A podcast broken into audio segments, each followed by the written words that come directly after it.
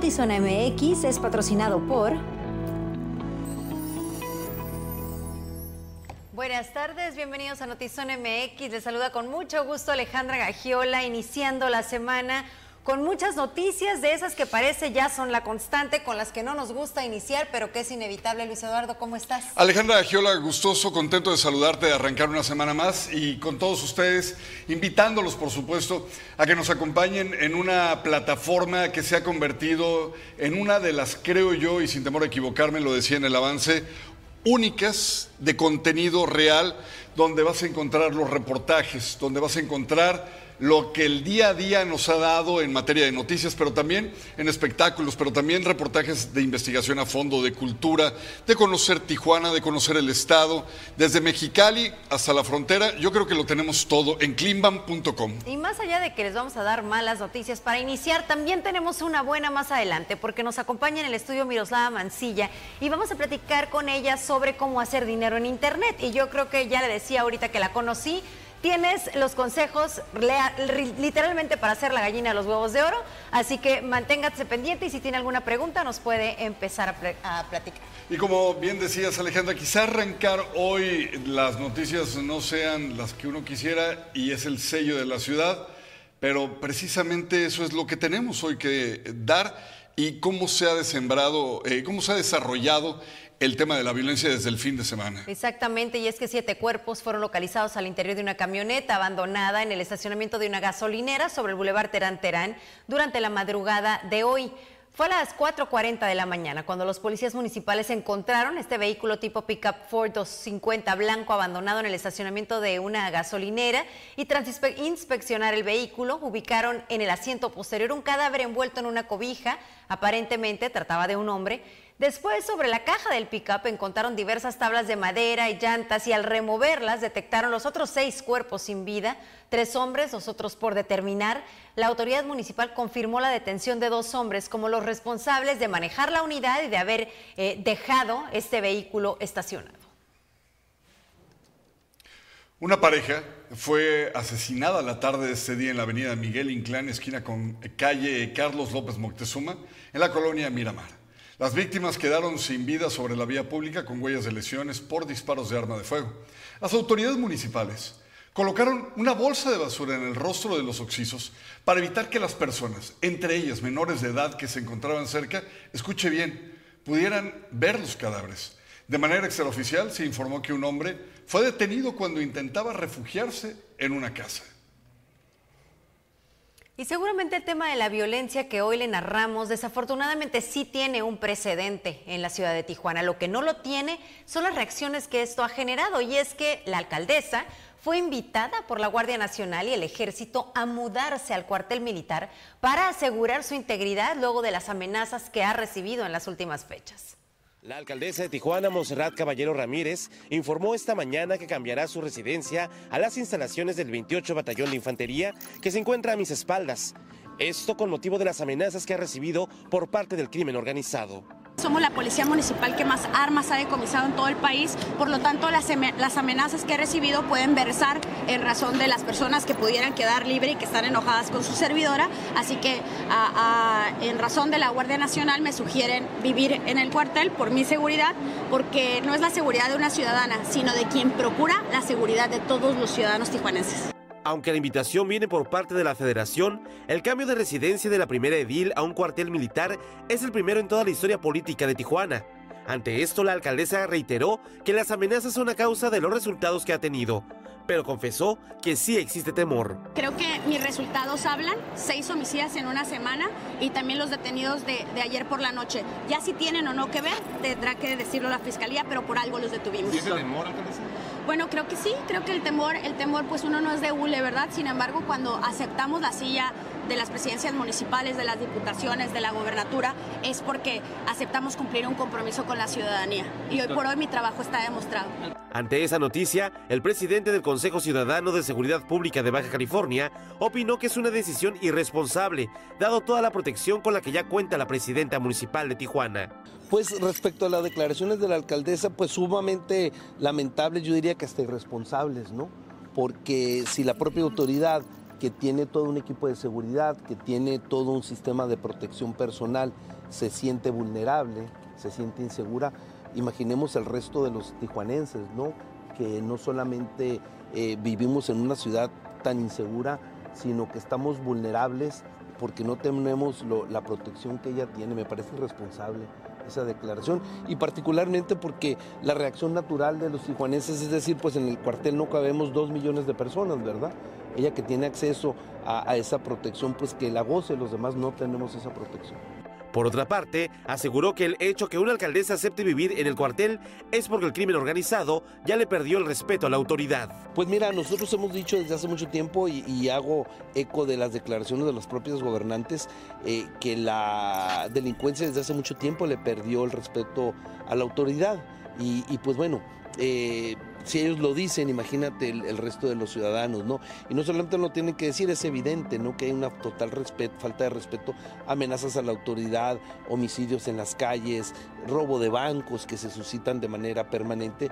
Es evidente, ¿no? Que la, que la delincuencia está desbordada y seguimos, como lo hemos dicho desde el día número uno, no hay coordinación no hay planes y los resultados son muy cuestionables. Desde el inicio de la administración de Montserrat Caballero, las mantas con mensajes de amenaza contra la primera edil o alguno de sus colaboradores han sido recurrentes.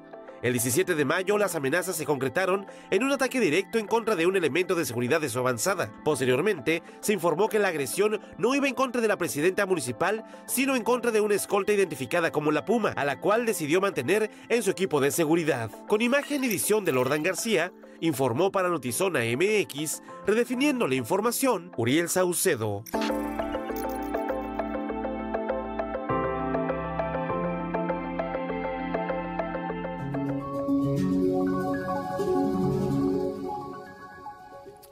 La inseguridad, la verdad es que no me gusta eh, emitir mucho una opinión porque me parece que se presta muchísimo a la especulación mientras no tengamos datos oficiales o algo eh, más a detalle por parte de la autoridad. Yo, yo solamente agregaría, estoy muy de acuerdo con Tito Quijano. Ese sentimiento que él tiene lo tenemos y lo hemos compartido desde el ataque a la escolta de la alcaldesa y desde entonces ese ha sido nuestro sentir recurrente cuando escuchamos a la alcaldesa con temor de transitar y vivir en esta ciudad.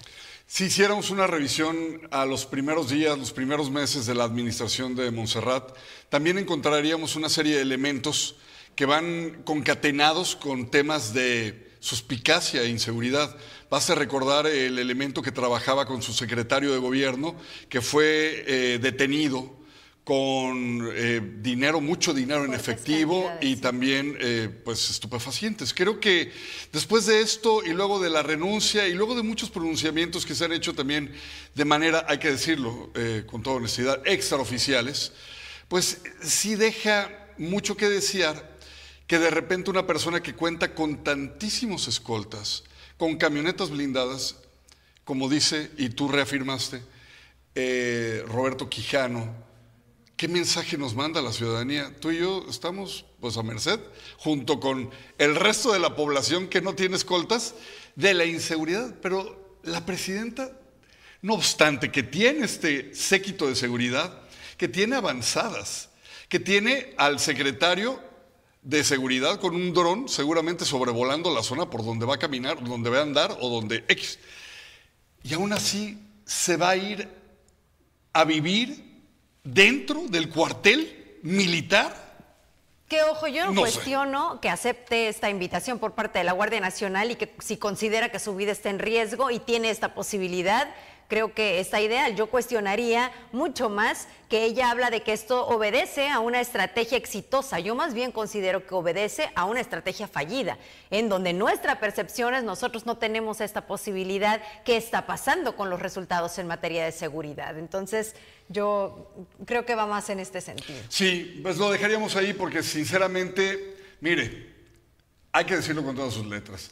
A veces las opiniones, por más certeras que sean, terminan siendo solo eso, una luz de opiniones que se van perdiendo en la subjetividad. Y en temas, como bien apuntalabas, Alejandra, de seguridad, en temas de inseguridad, creo que tenemos que irnos a pie juntillas con lo que digan las autoridades. La versión del fiscal, la versión del juez, la versión de las personas que al final ya reunieron los elementos para dictaminar lo que sea.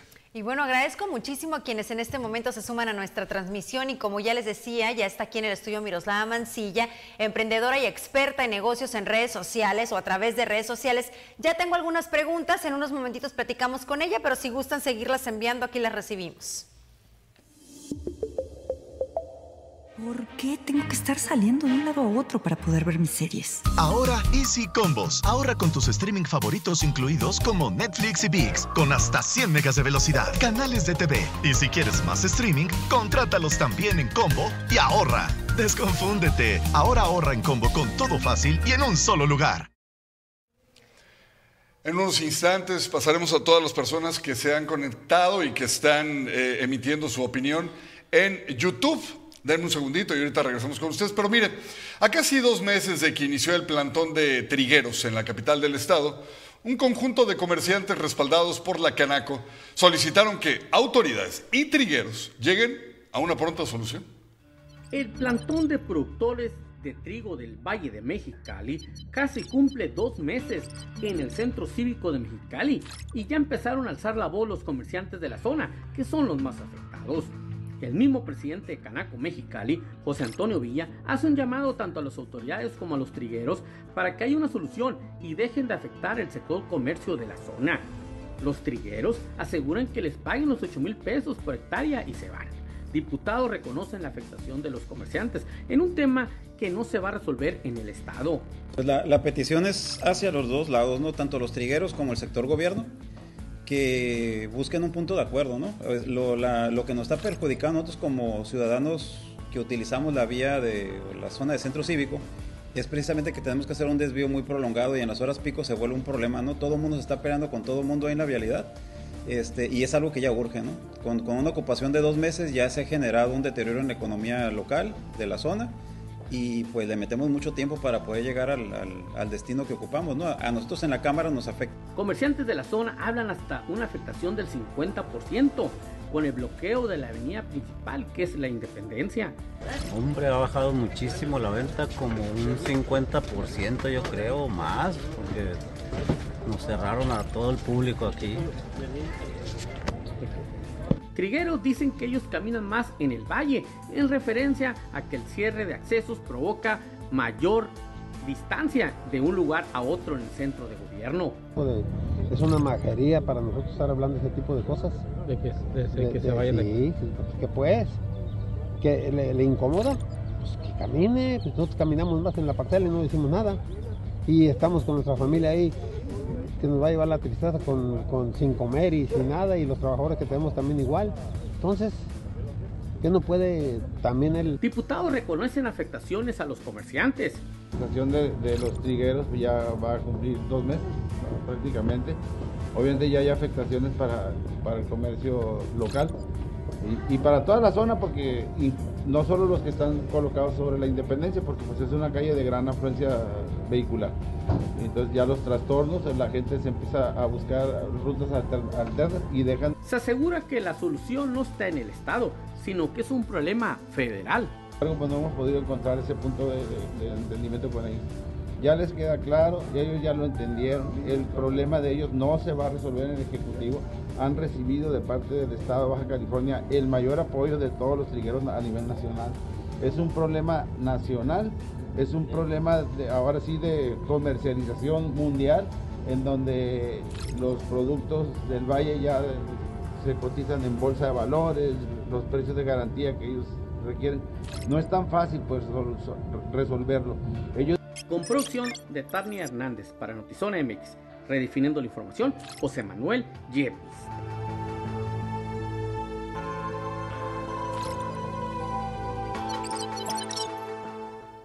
En un incendio de matorrales que se extendió hacia un lote de venta se quemaron 15 unidades en el fraccionamiento Valle del Pedregal en Mexicali. El hecho se reportó al 911 el domingo en la avenida Sandina y Calzada Rosa del Desierto y en unos matorrales contiguos, ubicados sobre un canal. Inició el fuego, se extendió al negocio provocando los daños descritos. Bomberos de Mexicali quedaron de realizar el dictamen correspondiente para determinar la causa del siniestro. Regálale un amigo kit a papá y dile qué padre es con un smartphone 5G, porque ahora Amigo es 5G. Además, al recargar 100 pesos le van a dar 200 pesos más para que papá esté comunicado en donde esté y disfruta al máximo de su smartphone. Para más información visita tu Telcel más cercano. Telcel, la mayor cobertura y velocidad. ¿Dónde estamos hoy? Mariscos El Manjar. El Manjar. ¿Y qué vamos a probar? Mariscos estilo sinaloense con un espumoso de Viña Dolores y un chardonnay australiano. Australiano de Victoria. Yep. Así es. Delicioso, ¿eh? Maridaje callejero hoy. Échale. Salud. Salud.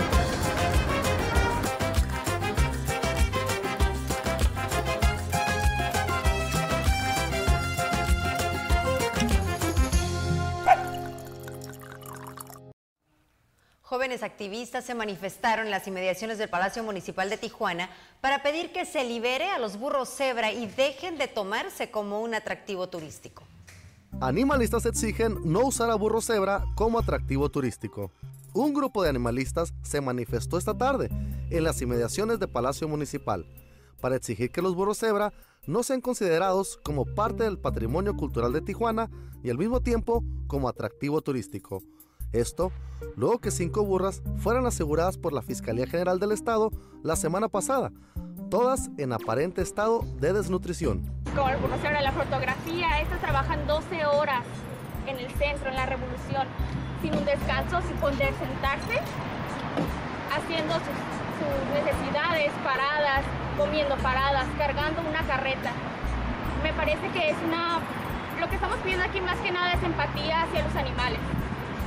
Que la Secretaría de Cultura quite los burros cebra como patrimonio cultural. No nos hace no nos falta que hagan más leyes, nos hace falta que los quiten. Estamos pidiendo la abolición del burro cebra dentro de la cultura, fuera de las calles de la revolución. A lo largo de más de 100 años, los burros cebra han sido parte de la identidad de Tijuana, un ícono que comerciantes aprecian y usan como negocio, pero que defensores de animales piden que se deje de utilizar como fuente de trabajo. Este animal es una especie mexicana que se encuentra en peligro de extinción. Aproximadamente, eh, datos del 2022 nos relatan que hay de 300 a 500 mil especies. Esto porque solamente se ha visto para, para esto, para explotación. ¿no? Para los comerciantes de la Avenida Revolución, lo que se requiere es encontrar un trabajo en equipo entre los dueños de los burros cebra y las autoridades, donde ambos vean por el cuidado del animal. El único problema que veo con ellos es que nunca se han organizado bien y realmente manifestado su histórico, el valor histórico que tienen ellos en la ciudad de Tijuana. Y mucha gente que no desconoce, pues son enemigos de ellos, los llamados animalistas. Pero realmente tienen que investigar bien qué están haciendo con ellos, para que no pase el error que pasó con los, circos. Sí, los quitaron, pero ¿dónde están estos animales? ¿Están en buen estado? ¿Están bien vivos? ¿Están... No nomás es quitar las cosas porque se les prende el foco uno. Entonces, como digo, ellos tienen su, motivo, tienen su historia. Yo por mí deberían de estar, deberían organizarse mejor. Debe, la gente deben ser apoyados por el gobierno municipal, estatal, para que consuelen buena alimentación, y cuidar que estén en bien buen estado. Eso sí estoy de acuerdo. Cuidar quien los maneja, realmente los cuiden. Y sí tienen, su, a mi punto de vista, su motivo por qué estar acá. Los manifestantes piden que se haga una consulta pública donde se cuestione si estos atractivos turísticos deben o no permanecer en la Avenida Revolución. Por su parte, vendedores de la zona indican que hay personas y familias que dependen de este negocio, por lo que se debe ver por ellos, pero también por los animales. Eh, los burros tienen muchos años. Eh, le favorece el turismo porque se toman fotos, pero por otro lado, pues si hay maltrato este animal, pues no está bien, o sea, mejor que los hayan recogido, pero este, si está bien, todo les dan comida, les dan agua y están al pendiente de ellos, pues deberían de tenerlos aquí en la revolución, porque pues ellos, la gente les quitaron el pan, les quitaron el trabajo, porque es su este modo de ganarse la vida. Son trabajadores. De lo que usted ha visto. Y son personas que tienen años. Este es el lugar donde solíamos ver a los burros cebras, justo en esta esquina, a mis espaldas y en las siguientes cuadras de la Avenida Revolución. No sabemos si van a regresar, si va a haber un cambio, pero por lo pronto está en el ojo del huracán el saber si esta tradición que llaman algunos comerciantes va a continuar. Con imagen y edición de Francisco Madrid, informó para Notizón MX, redefiniendo la información, Cristian Villicaña.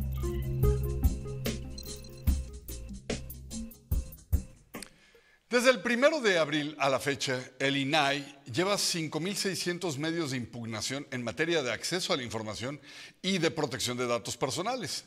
De esa cifra, hay más de 3.100 recursos o quejas que están prácticamente resueltas. No obstante, hace falta la presencia de un comisionado para concluir con estos trámites. Dentro de este universo de solicitudes, la Oficina de la Presidencia de la República, la Fiscalía General de la República y la COFEPRIS son las que más están negando información hasta el momento. Pues mire, actualmente es la COFEPRIS. Hemos notado nosotros durante el proceso de la pandemia que la COFEPRIS aumentó sus declaraciones en inexistencia negativas de la información o en respuestas incompletas. También la Oficina de la Presidencia de la República incrementó en muchísimo las inexistencias eh, o las respuestas negativas y la Fiscalía General de la República obviamente también es de los sujetos obligados que más se resisten a entregar en primera instancia la información porque alegan eh, reserva de información ellos son los que se llevan el, fuerte de estas. Digamos que sí.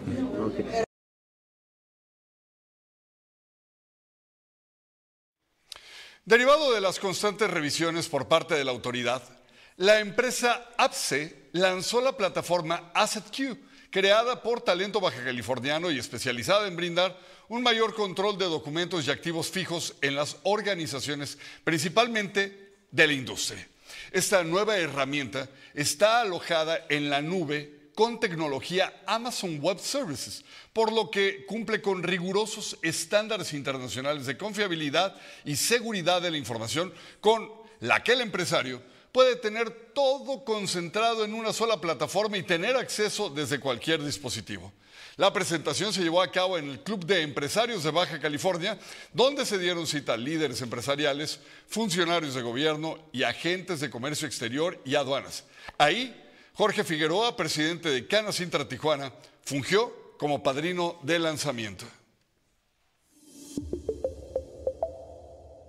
Bienvenidos a Climba, 24 horas de entretenimiento gratuito. Aquí les damos una guía de uso para disfrutar de nuestra plataforma. Primero, ingresa a la web buscando portal Klimba. Accede a la página. Navega por la plataforma. Selecciona en el menú el programa de tu preferencia. Entra y disfruta del programa. ¡Listo! Ya estás navegando en Klimba.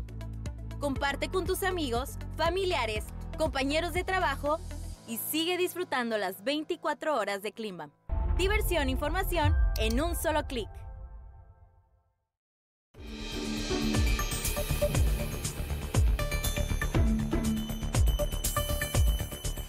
Conversando esta tarde en Notizón MX con Miroslava Mancilla, bienvenida. Ella es emprendedora, experta en hacer negocios a través de redes sociales.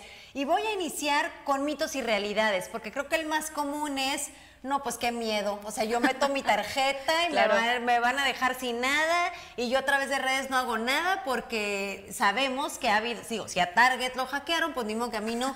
Entonces, háblanos un poquito de eso. Claro que sí, muchas gracias por la invitación. Y pues sí, me gustaría empezar con eso porque la gente muchas veces dice, me van a estafar, ¿no? Por internet. ¿Cómo es que voy a dejar que alguien me enseñe a ganar por acá? Y la verdad es que yo creo que es un tabú, ¿no? El tema del internet, mucha gente no lo entiende. Sin embargo, lamentablemente se topan con perfiles falsos que les dicen, te doy dinero a cambio de más dinero y es cuando la gente cae en estafas, más en realidad eso no es un negocio digital como tal. O yo te ayudo a tener seguidores, o yo... ¿Cómo saber qué sí, qué no? Exactamente. Yo, yo creo que más que nada es estar viendo un perfil por mucho tiempo, darte cuenta de si esa persona realmente está constantemente subiendo información en vivos, historias con su cara, su rostro, y no caer en la de, te mando un mensajito, pide un audio. Pide un audio para ver si es real la persona que te está hablando a través de esa cuenta de Instagram. Sí, como que hagamos la tarea también antes de decidir hacer cualquier tipo de inversión. Y precisamente una de las preguntas, yo creo que me voy a limitar a las preguntas que tenemos de la audiencia, que son muchas. Gema Estrada justo pregunta, ¿es seguro entrar a un negocio por internet? Y es creo que es similar 100%. la respuesta. Y por acá también me preguntan, ¿se necesita invertir mucho dinero para ganar por Internet? Justo eso me gusta los negocios digitales porque normalmente en un negocio tradicional las personas a veces eh, buscan un empleo porque tienes que emprender o tener un negocio implica mucho dinero, ¿no? Un negocio tradicional, ya sea un puesto de comida, lo que sea, invertir en zapatos para vender. Y la realidad es que un negocio digital es súper económico, súper accesible para cualquier persona, así no sepas absolutamente nada respecto al tema. Me te preguntas hoy, Alex, ¿cómo podría iniciar mi propio negocio digital? Bueno, yo llevo otra, ya tres años desarrollando negocios digitales. De hecho, yo tengo una comunidad de emprendedores que yo enseño a generar de múltiples fuentes de ingresos. Ya tenemos 11 eh, formas de generar ingresos, entre ellas, por ejemplo, bienes raíces digitales. La gente, por ejemplo, ya afuera piensa, bienes raíces solamente es si yo soy asesor de ventas, una inmobiliaria, y no, hay mucho más. Gente que renta su propiedad, no sé, tipo 20 mil pesos, podría ganar 80 mil pesos de esa misma propiedad con negocios digitales. Entonces, pues la verdad es que hay muchas fuentes de ingreso respecto a Hace ratito hablabas de, esta plataforma específica que es Airbnb. Correcto. Eh, esa es una forma ideal, ¿no? Totalmente. Como que no necesitas tener un hotel. Si hablamos ya de grandes inversiones, tú puedes hablar de tu eh, de tu casa o de tu departamento, pero sí es necesario a lo mejor hacerlo de la mano con alguien que conoce o domina estas plataformas como ¿Sabes qué? Sí, un asesoramiento, porque muchas veces decimos, no, pues ¿para qué le pregunto a la persona si yo también puedo publicarlo por Airbnb, no? Lo que pasa es que cuando tienes un asesoramiento puedes garantizar el 80, 90% de ocupación mensual, que es lo que realmente es rentable con una propiedad en Airbnb, correcto. Eh, ah, no, esto es otro tema. ¿Qué se necesita para ganar dinero por Internet? Es otra de las preguntas que creo que también es relativamente similar. Híjole, muchas ganas. Eh, saber que emprender no es fácil, 100% no es fácil. Y entender que vas a necesitar de mucho coraje, porque muchas veces es como de, ay, no me funcionó, voy a tirar la toalla, ¿no? Y es lo que mucha gente hace, emprende, pero no le funcionó a la primera y es cosa de constancia, varios meses me probablemente. Me encanta esta pregunta que hace Nori Calderón, porque las generaciones que no crecimos con una tablet en la mano como las actuales, claro. te, tenemos más miedo a los fraudes y a todo esto que, tu generación. Y yo súper coincido. Yo para poner mi tarjeta en algo es, o sea, casi casi quiero que Spotify me vaya y me cobre la puerta de mi casa. Y la pregunta es solo para muy jóvenes porque los adultos no sabemos tanto de cosas por internet. ¿Qué tan cierto es esto? Bueno, mira, yo me ha tocado trabajar con personas por arriba de los 60, 70 años que entran así a, a aprender en mi comunidad y la verdad ha sido estar un paso a paso con ellos. Sin embargo, pues en realidad es algo muy simple. Te vas a Estados Unidos y la gente es como, ah, pues te doy mi CBB, ¿no? Y aquí en México no es así, es como de, oye, pero el plástico me lo puedes robar, ¿no? Y es como de, no, no, no funciona de esa manera, ¿no? Sin embargo, no estamos tan familiarizados, pero yo creo que realmente si tienes ganas, lo puedes hacer aunque tengas la edad que tengas, así seas joven, seas adulto. Yo de repente recibí una tarjeta de crédito sin números y no sabes el, conflicto, o sea, que me generó. Es como, ¿cómo? Y en internet, ¿cómo voy a hacer esto? Y mi hija, eh, tienes una tarjeta Un código QR. mamá. O sea, ah, ah, gracias. Pregunta Muñiz Gaitán, Estefanía, ¿cómo funciona tu negocio específicamente? Bueno, mira, eh, yo me dedico básicamente a traer a una persona que me diga, oye, quiero ganar por internet y yo le enseño las múltiples formas que tengo para generar ingresos, desde Airbnb, que es el tema de los bienes raíces, transporte, Turo, una aplicación que te permite que tu carro se vuelva un activo en vez de un pasivo, que te da rentabilidad de 1.200, 1.500 pesos diarios. Eh, te enseño trading, que son inversiones en el mercado financiero, cómo poder generar ingresos, cómo tu dinero podría multiplicarse hasta un 80% en un solo día.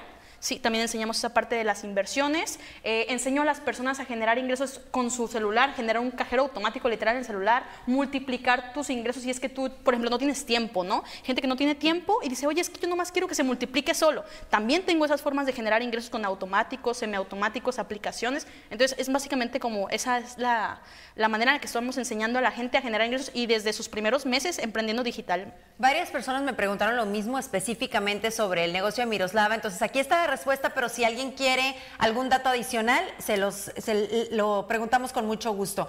Pregunta Giovanna, ¿qué diferencia hay entre lo tradicional y un negocio digital?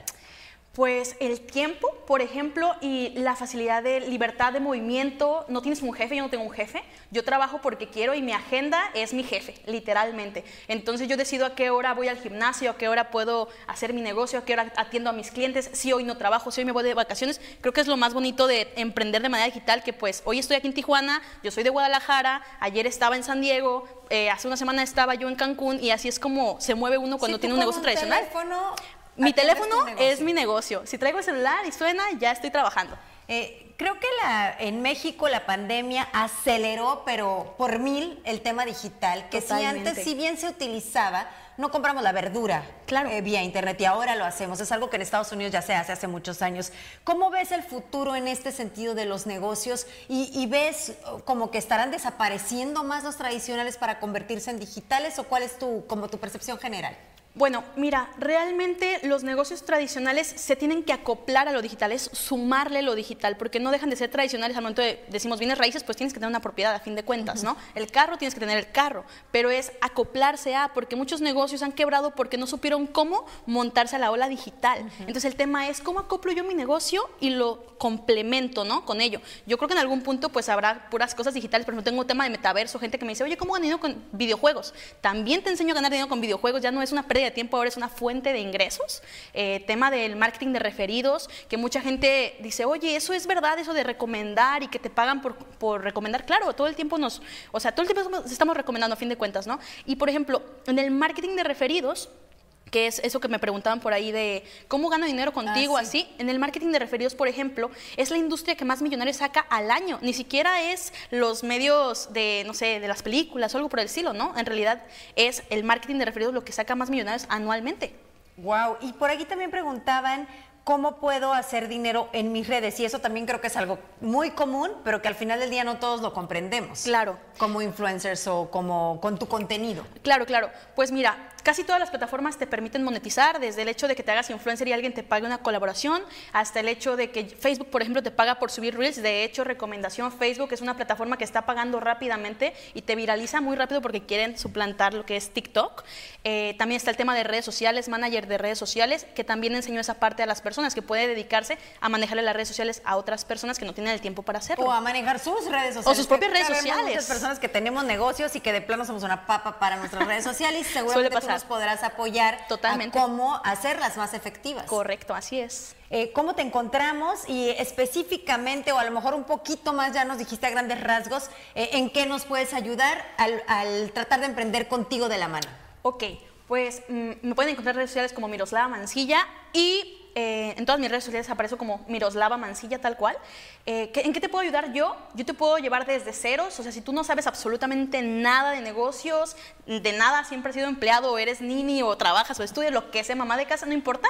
Literal, yo te puedo llevar desde cero a generar una fuente de ingresos, no solamente de 8 mil, 10 mil pesos, sino algo que te va a dar libertad financiera y vas a poder tener un- una calidad de vida. Creo que es lo más importante. Creo que libertad financiera es la palabra, la, palabra clave, creo que es lo que todo mundo quisiera, Correcto. el poder tener tus tiempos, pero al mismo tiempo no estarte comiendo las uñas de no estar generando el ingreso adecuado. Exactamente. Mirola- Miroslava Mancilla en Instagram, en Facebook, en TikTok, en todos En lados. todos lados.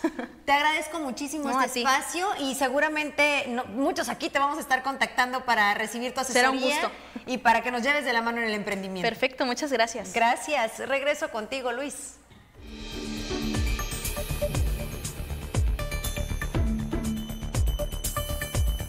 Cada juego de béisbol es una fiesta. ¡Vívela! Con nuestros toros enfrentando del 10 al 12 de junio a Tigres de Quintana Roo.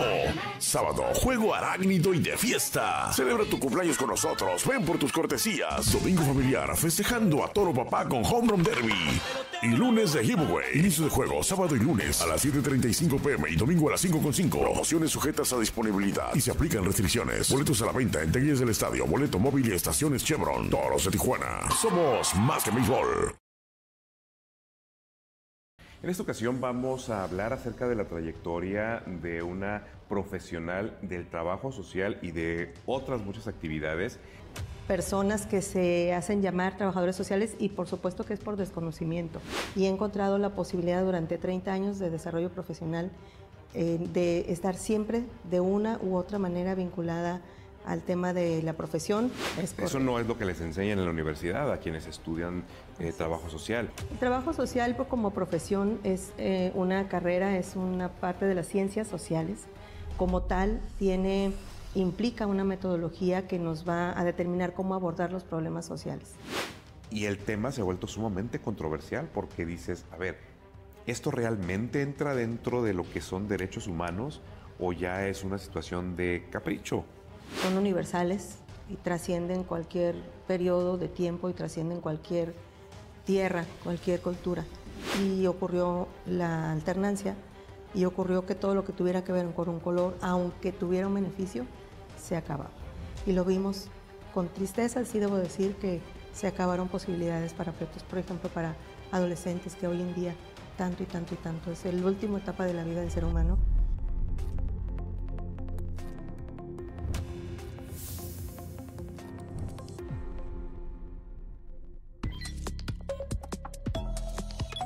Información en breve desde Notizona MX. El banco estadounidense JP Morgan Chase ha llegado a un principio de acuerdo con víctimas del fallecido financista Jeffrey Epstein, acusado de explotación sexual de menores, anunció este lunes la entidad financiera en un comunicado. La demanda colectiva iniciada en 2022 por una mujer cuya identidad no ha sido revelada, acusaba a JP Morgan de haber facilitado las acciones de Jeffrey Epstein al permitirle financiar sus actividades ilícitas. Las acusaciones fueron negadas por el banco, pero aún así llegaron a este acuerdo. Silvio Berlusconi, ex primer ministro italiano, murió en el Hospital San Rafael de Milán a causa de la leucemia que padecía desde hace tiempo. Berlusconi, de 86 años, había sido ingresado el pasado viernes para someterse a una serie de controles programados por su leucemia. Con su muerte desaparece un personaje clave de la vida política de Italia. AMLO anuncia que mañana tendrá una reunión con todo el gabinete legal y el ampliado para agradecerles todo lo que están haciendo en el marco de las renuncias para participar en el proceso de Morena rumbo al 2024. Y también aseguró que el próximo año, ahora sí, se jubila. La ley orgánica del Congreso de la Ciudad de México en su artículo 18 establece que cuando la falta absoluta de él o la jefa de gobierno ocurriese en los últimos años del periodo, en los dos años del periodo, como sería en este caso el de Claudia Sheinbaum, el Congreso nombrará a él o la sustituta que deberá conducir el periodo. ¿Estás diciendo que puedes viajar en el tiempo? Puedo salvar a mis padres. Cambiaste el pasado, cambiaste el futuro. ¿Eres tú, eres? Sí, soy Batman. Flash, solo en cines.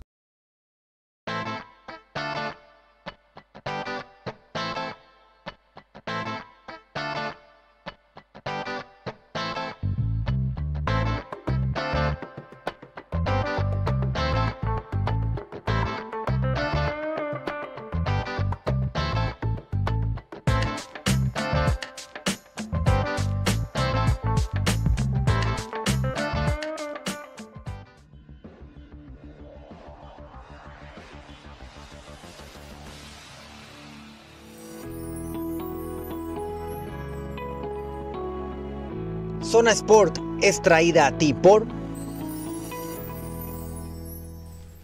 Toda la actividad deportiva del fin de semana y por supuesto lo que estábamos esperando, que es el resumen y los detalles de la pelea del campeón tijuanense Jaime Munguía. ¿Quién mejor que nuestro compañero Adrián para traernos los detalles? Porque precisamente ahí estuvo pegado al equipo, se fue desde antes, durante y en medio de la pelea creo que trae como nadie una marca personal. Oye, Adrián entran en el mismo gimnasio que el campeón, así que vamos a ver, después lo subimos juntos al ring. Adelante, Adrián, ¿cómo estás?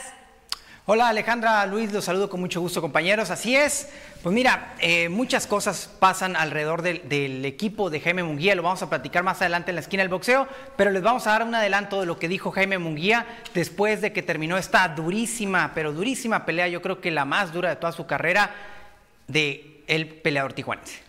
Siento que se expuso de más, siento que recibió castigo innecesario, pero yo no soy un experto, solo soy un espectador que me dolió cada golpe que le llegaba con facilidad al rostro y que creo le deja muchas lecciones. Yo celebro que ganó y por Exacto. supuesto también hay detalles de Sonkis, así que los dejamos en Zona Sport. Adelante.